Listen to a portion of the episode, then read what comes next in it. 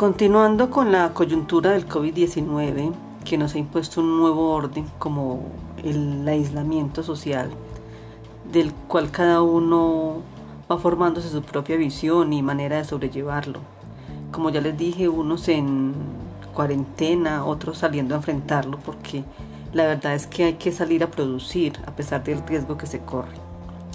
Los médicos, enfermeras, en fin, todo el personal de salud son los más expuestos en este momento. También las autoridades que deben imponer el orden, tales como la policía y el ejército, con el fin de que la gente no se, no se desplace masivamente y, se vayan a, a contagiar. Cada uno, desde su punto de vista, va obteniendo una visión de esa realidad, como las visiones que nos va dando la literatura, a medida que se van presentando. Como les decía en estos días, las diferentes versiones que conocemos de Caperucita Roja son las visiones de cada uno de sus autores. La vez pasada habíamos escuchado la versión de Charles Perrault. Les había dicho que para la segunda íbamos a trabajar la versión de los hermanos Grimm.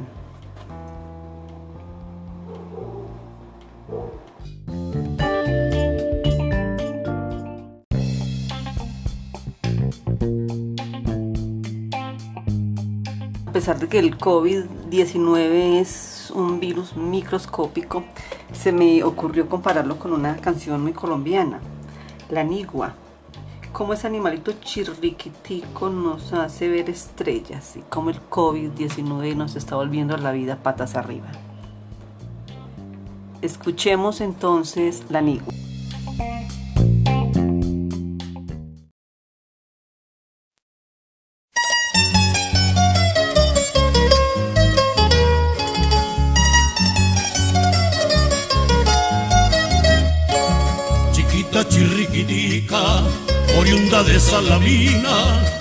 De grandes poetas y capital de las liguas, colonizando los dedos, lloroso de ciruelillas, la encontró el jabón de tierra, al tapón las sus rendijas.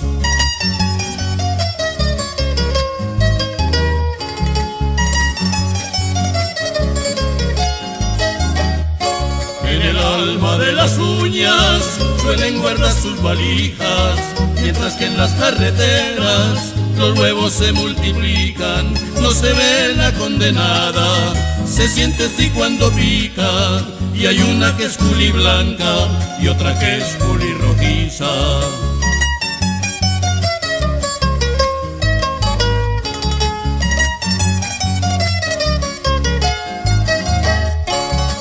Patojos y casterailas al cielo claman justicia, llorando lágrimas verdes, es el llanto de las miguas, a su tarea destructora, no hay uña que se resista, ni dedo que no se pare, colchón que no vuelva trizas.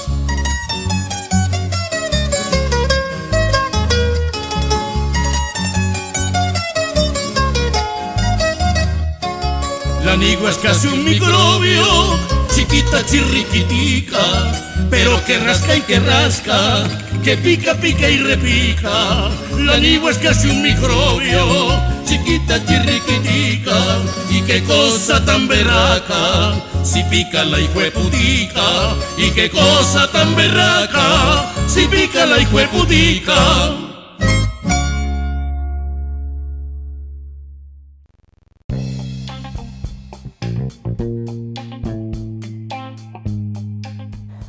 Y a lo que vinimos vamos. Jacob y Guillermo Grimm, alemanes. Ellos recogieron los cuentos de los campesinos y barqueros del Rin. Les movía el interés por salvar lo popular antes de que se perdiera.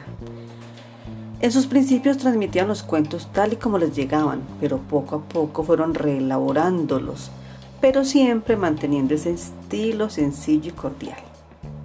Ellos no escribieron cuentos para niños, pero como esos cuentos mostraban que la virtud era premiada y el vicio castigado, los adultos convirtieron a los niños en sus destinatarios.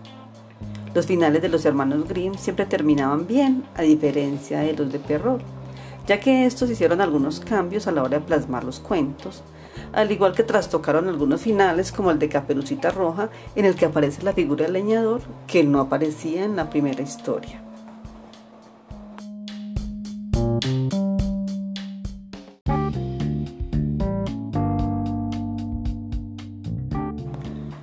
Érase una vez una pequeña y dulce muchachita que en cuanto se la veía se la amaba, pero sobre todo la quería su abuela, que no sabía qué darle a la niña.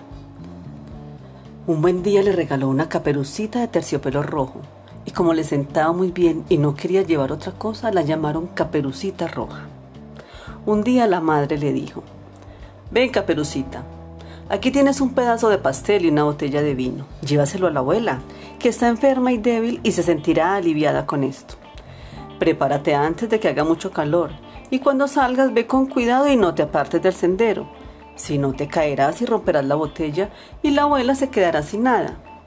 Y cuando llegues no te olvides de darle los buenos días y no te pongas a curiosear por todas las esquinas. Lo haré todo bien, dijo Caperucita a su madre y le dio la mano a continuación. La abuela vivía muy dentro del bosque, a una media hora de distancia del pueblo. Cuando Caperucita llegó al bosque se tropezó con el lobo. Pero Caperucita, que aún no sabía lo mal bicho que es el lobo, no tuvo miedo de él. Buenos días, Caperucita Roja, dijo él. Muchas gracias, lobo. ¿A dónde tan temprano, Caperucita? A ver a la abuela. ¿Qué llevas debajo del delantal? Pastel y vino. Ayer lo hicimos. Con esto la abuela, que está muy débil, se alimentará y se fortalecerá. Caperucita, ¿dónde vive tu abuela? Todavía a un buen cuarto de hora andando por el bosque. Debajo de tres grandes encinas está su casa, abajo están los setos del nogal, como sabrás. El lobo pensaba para sí. Esta joven y tierna presa es un dulce bocado y sabrá mucho mejor que la vieja. Tengo que hacerlo bien desde el principio para casar a las dos.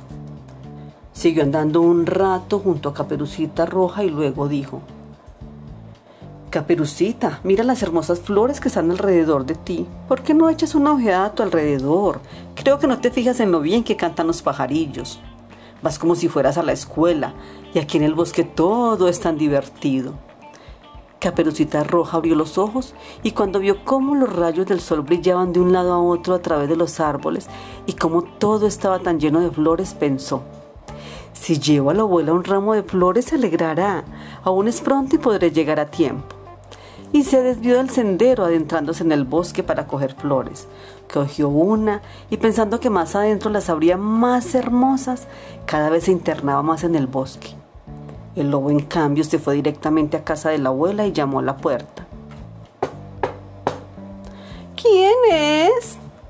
Caperucita roja, traigo pastel y vino, ábreme. Mueve el picaporte, gritó la abuela. Estoy muy débil y no puedo levantarme. El lobo movió el picaporte, la puerta se abrió y él, sin decir una palabra, fue directamente a la cama de la abuela y se la tragó. Luego se puso sus vestidos y su cofia, se metió en la cama y corrió las cortinas. Entretanto, Caperucita Roja había seguido buscando flores y cuando ya había recogido tantas que no las podía llevar, se acordó de nuevo de la abuela y se puso de nuevo en camino de su casa. Se asombró de que la puerta estuviera abierta y cuando entró en la habitación se encontró incómoda y pensó, Dios mío, qué miedo tengo hoy cuando por lo general me gusta estar tanto con la abuela. Exclamó, Buenos días, pero no recibió contestación. Luego fue a la cama y descorrió las cortinas. Allí estaba la abuela con la cofia tapándole la cara, pero tenía una pinta extraña. Ay, abuela, ¿qué orejas tan grandes tienes? Para oírte mejor.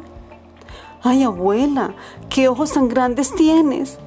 Para verte mejor. Ay, abuela, ¿qué manos tan grandes tienes? Para cogerte mejor. Ay, abuela, ¿Qué boca tan enorme y grandes dientes tienes para devorarte mejor? Apenas había dicho esto, el lobo saltó de la cama y se zampó a la pobre caperucita roja. Después de que el lobo hubo saciado su apetito, se metió de nuevo en la cama, se durmió y comenzó a roncar con todas sus fuerzas. El cazador que pasaba en ese preciso momento por la casa pensó, ¿cómo ronca la anciana? Tendré que ir a ver si necesita algo. Y cuando entró en la habitación y se acercó hasta la cama, vio que el lobo estaba adentro. Ah, aquí estás, viejo pecador, dijo él.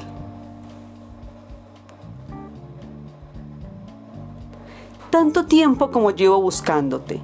Entonces quiso cargar su escopeta, pero pensó que el lobo podía haber devorado a la abuela y lo mejor aún se la podía salvar. Así que no disparó, sino que cogió las tijeras y comenzó a rajar al lobo la barriga. Cuando había dado unos cuantos cortes, salió la muchacha y dijo, ¡Uy, qué susto tenía! En la barriga del lobo estaba todo muy oscuro. Y luego salió la abuela también viva, aunque casi no podía respirar.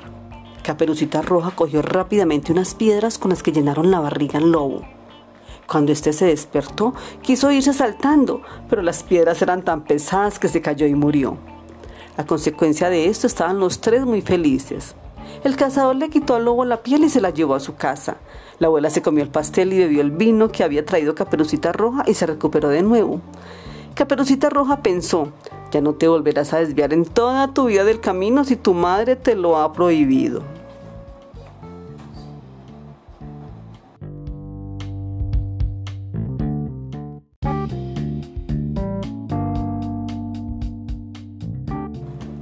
Esta fue nuestra segunda versión de Jacobo y Guillermo Green. Estuvo con ustedes Janet Gutiérrez García, docente de la institución educativa La Palmilla. Espero nuestra tercera versión de Caperucita Roja, de Cuentos para hablar por teléfono de Gianni Rodari.